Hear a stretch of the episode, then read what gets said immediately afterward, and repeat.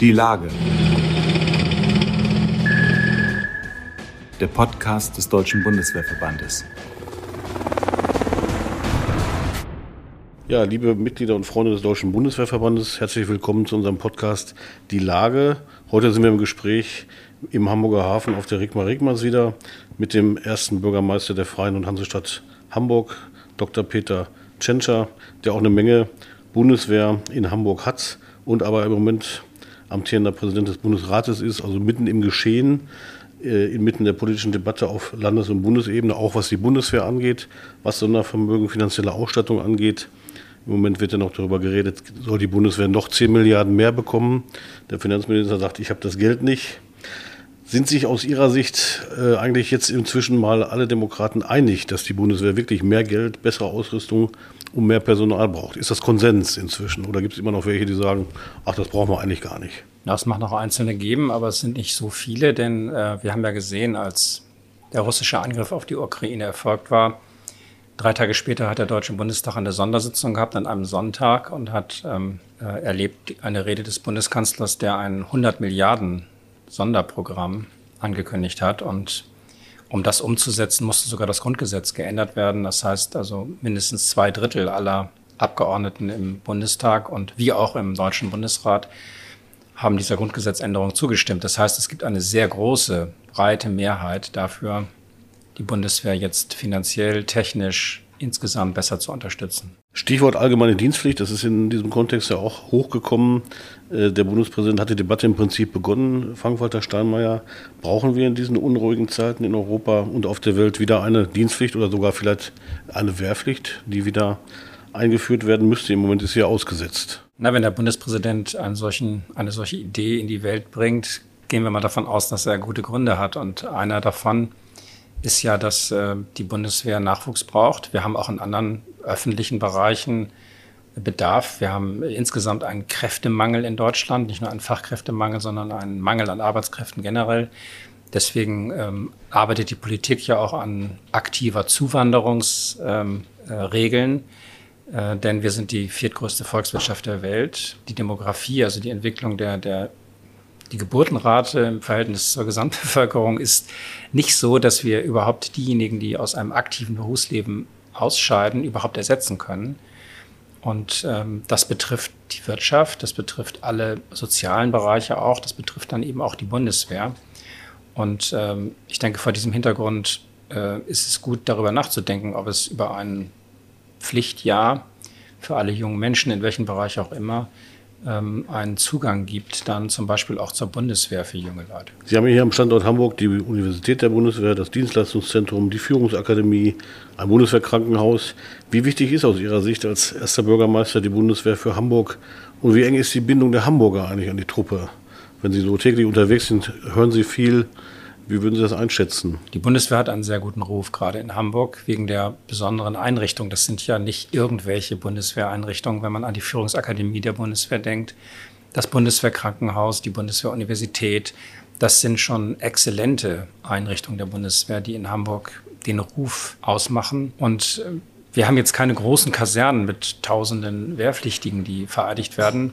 Die Ausbildung selber erfolgt nicht in Hamburg. Trotzdem äh, ist die Bundeswehr sehr präsent durch diese Einrichtung. Aber immer dann, wenn, ja, wie man so sagt, Not am Mann und an der Frau ist, dann ist die Bundeswehr zur Stelle.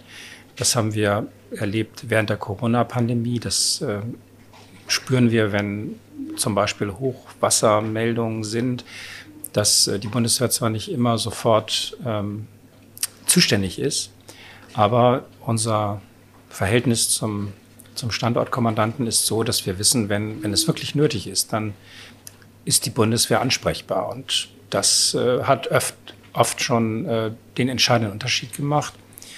Selbst so in Situationen, in denen äh, in Deutschland alle helfen wollen, nehmen wir mal an, die, die äh, Evaku Evakuierung oder diese ja, Evakuierung der Ortskräfte aus Kabul war ja eine Situation, wo in kürzester Zeit ähm, tausende Menschen äh, aufgenommen werden sollten. Und ähm, da war es nicht überall möglich, das zu tun. Wir in Hamburg haben gesagt, wir können sofort äh, Unterkunftsplätze bereitstellen.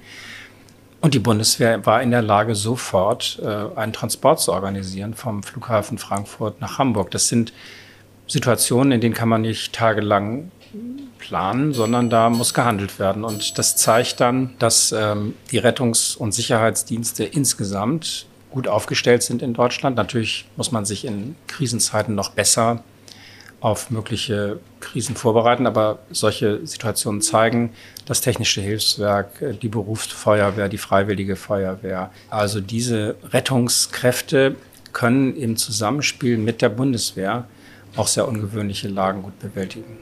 Dafür ist Hamburg ja auch legendär berühmt.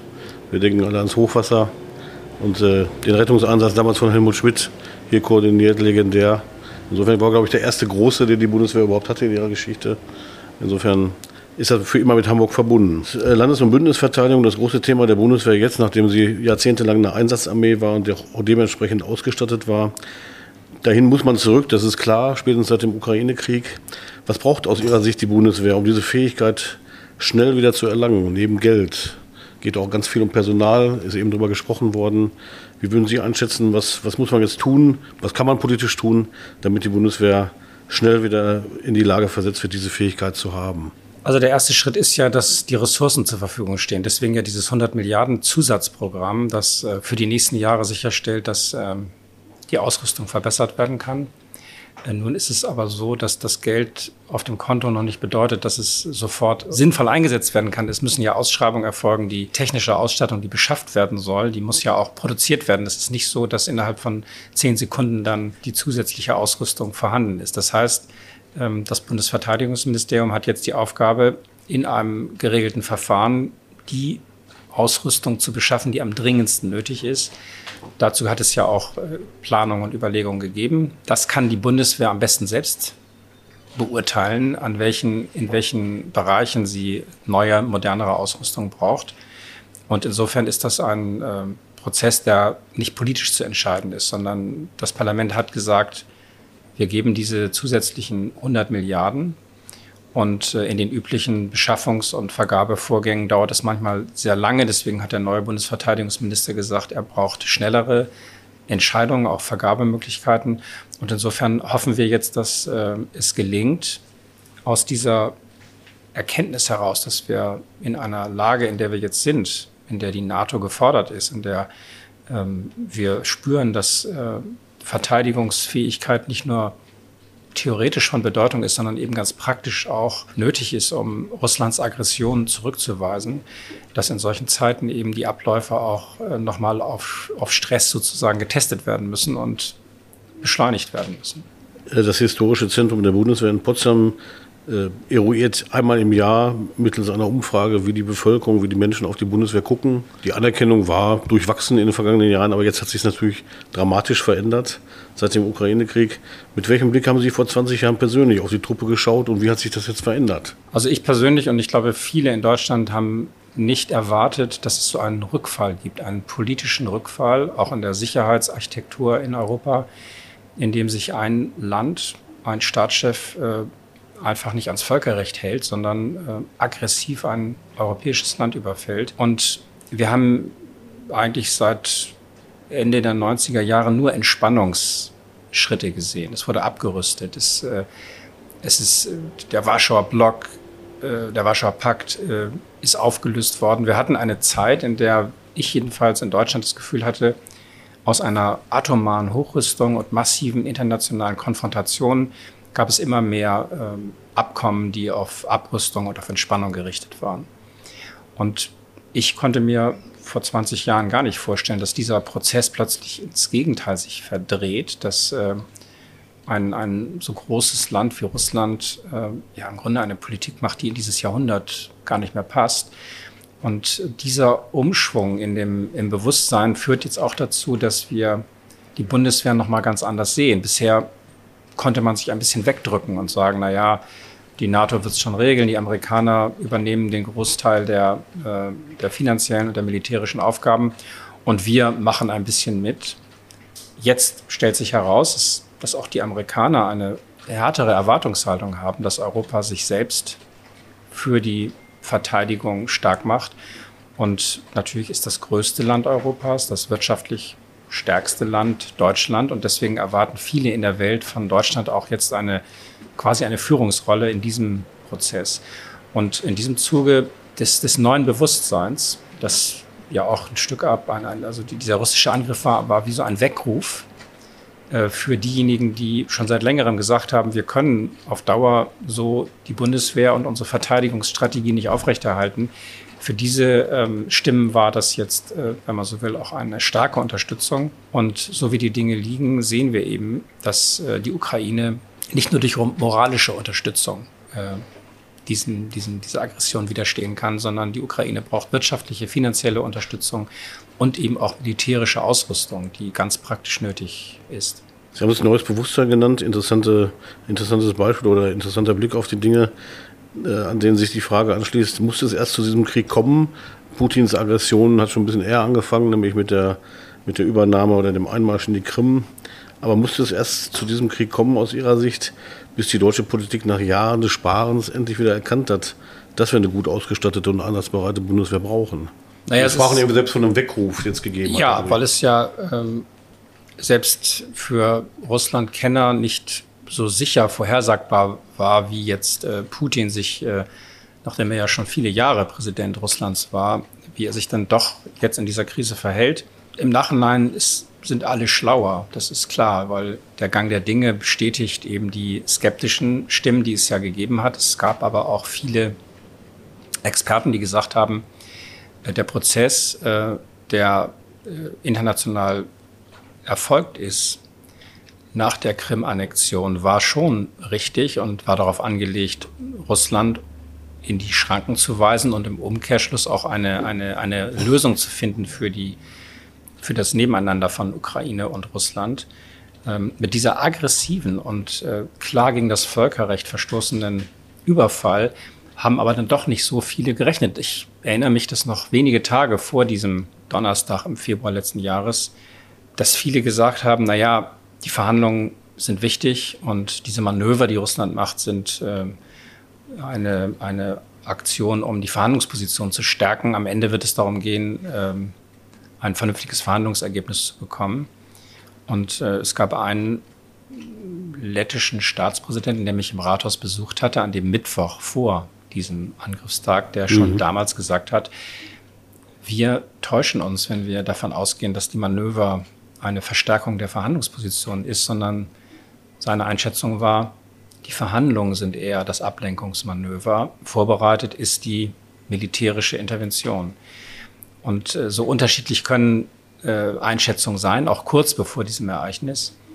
Äh, und dann hat sich deutlich gezeigt, dass die ähm, Befürchtungen berechtigt waren, dass hier im Grunde nicht ehrlich verhandelt wurde, sondern dass hier eine militärische, ein militärischer Angriffskrieg vorbereitet wurde. Das ist die Lage und diese doch sehr krasse Erkenntnis hat zu einer sehr deutlichen, klaren und einheitlichen Reaktion in Europa geführt. Das hat Putin möglicherweise unterschätzt, dass es ihm nicht gelingen wird, Europa zu spalten, die ähm, NATO-Staaten auseinanderzubringen, äh, selbst nach über einem Jahr dieses Krieges gibt es eine geschlossene Haltung Deutschlands mit seinen Verbündeten, mit den USA, mit weiteren G7-Partnern. Das heißt, ähm, die geschlossene Reaktion Europas ist das Ermutigende in dieser schwierigen Zeit, weil damit deutlich wird, auch für alle anderen auf der Welt, dass sich Europa, dass sich die demokratische, die freiheitliche Welt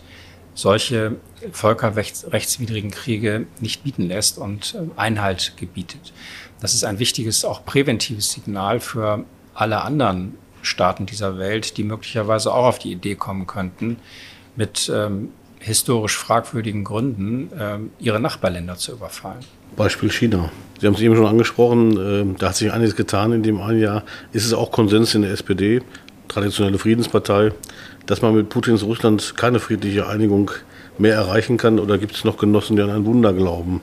Wie erleben Sie das? Die SPD ist eine seit über 150 Jahren sehr auf Frieden und, ähm, und Vermeidung von Kriegen ausgerichtete Partei. Es fällt uns sehr schwer, diesen, diesen Erkenntnisprozess zu gehen, weil wir ja auch Erfahrung damit haben, dass äh, Waffen und Rüstung in der Regel nicht dazu führen, dass Konflikte entschärft werden, sondern sie sind eine, eine Notreaktion, um ähm, Raum zu haben für politische, für diplomatische Beziehungen.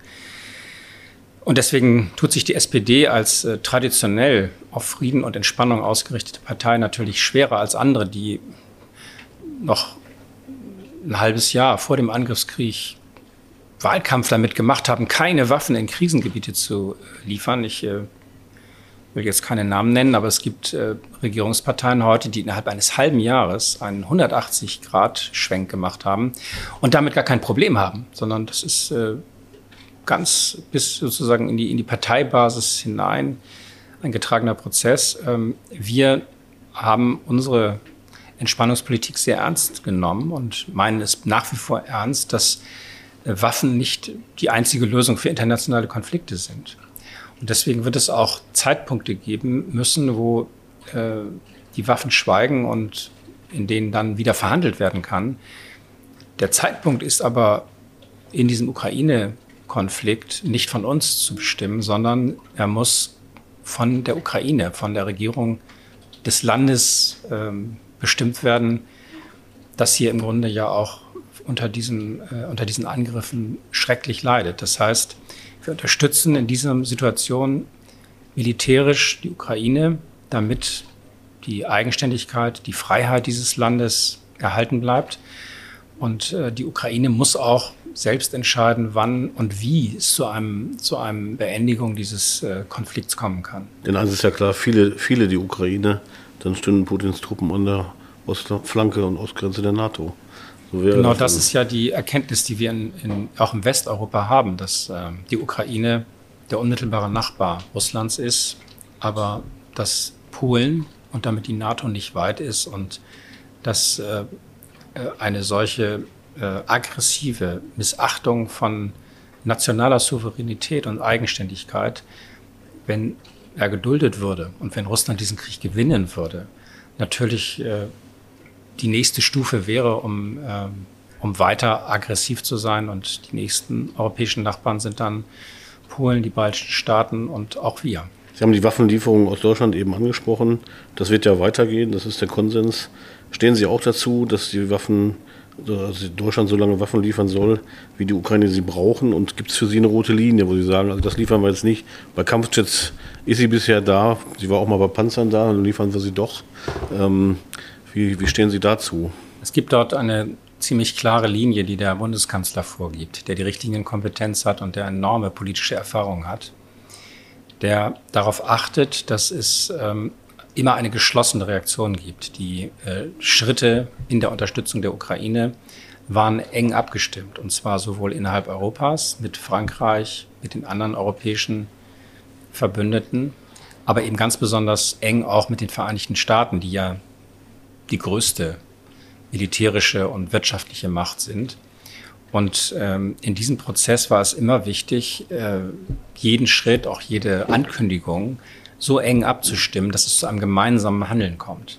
Genau deshalb äh, ist es bisher auch gelungen, weder die Europäische Union noch die NATO zu spalten, sondern es gibt eine gemeinsame Schrittfolge und die ist so eng abgestimmt, dass ähm, nicht das Missverständnis entstehen könnte oder kann, dass äh, die NATO selbst Kriegspartei wird. Denn das wäre eine Eskalation, die auch Russland wiederum äh, Möglichkeiten geben könnte, aktiv zu, zu eskalieren.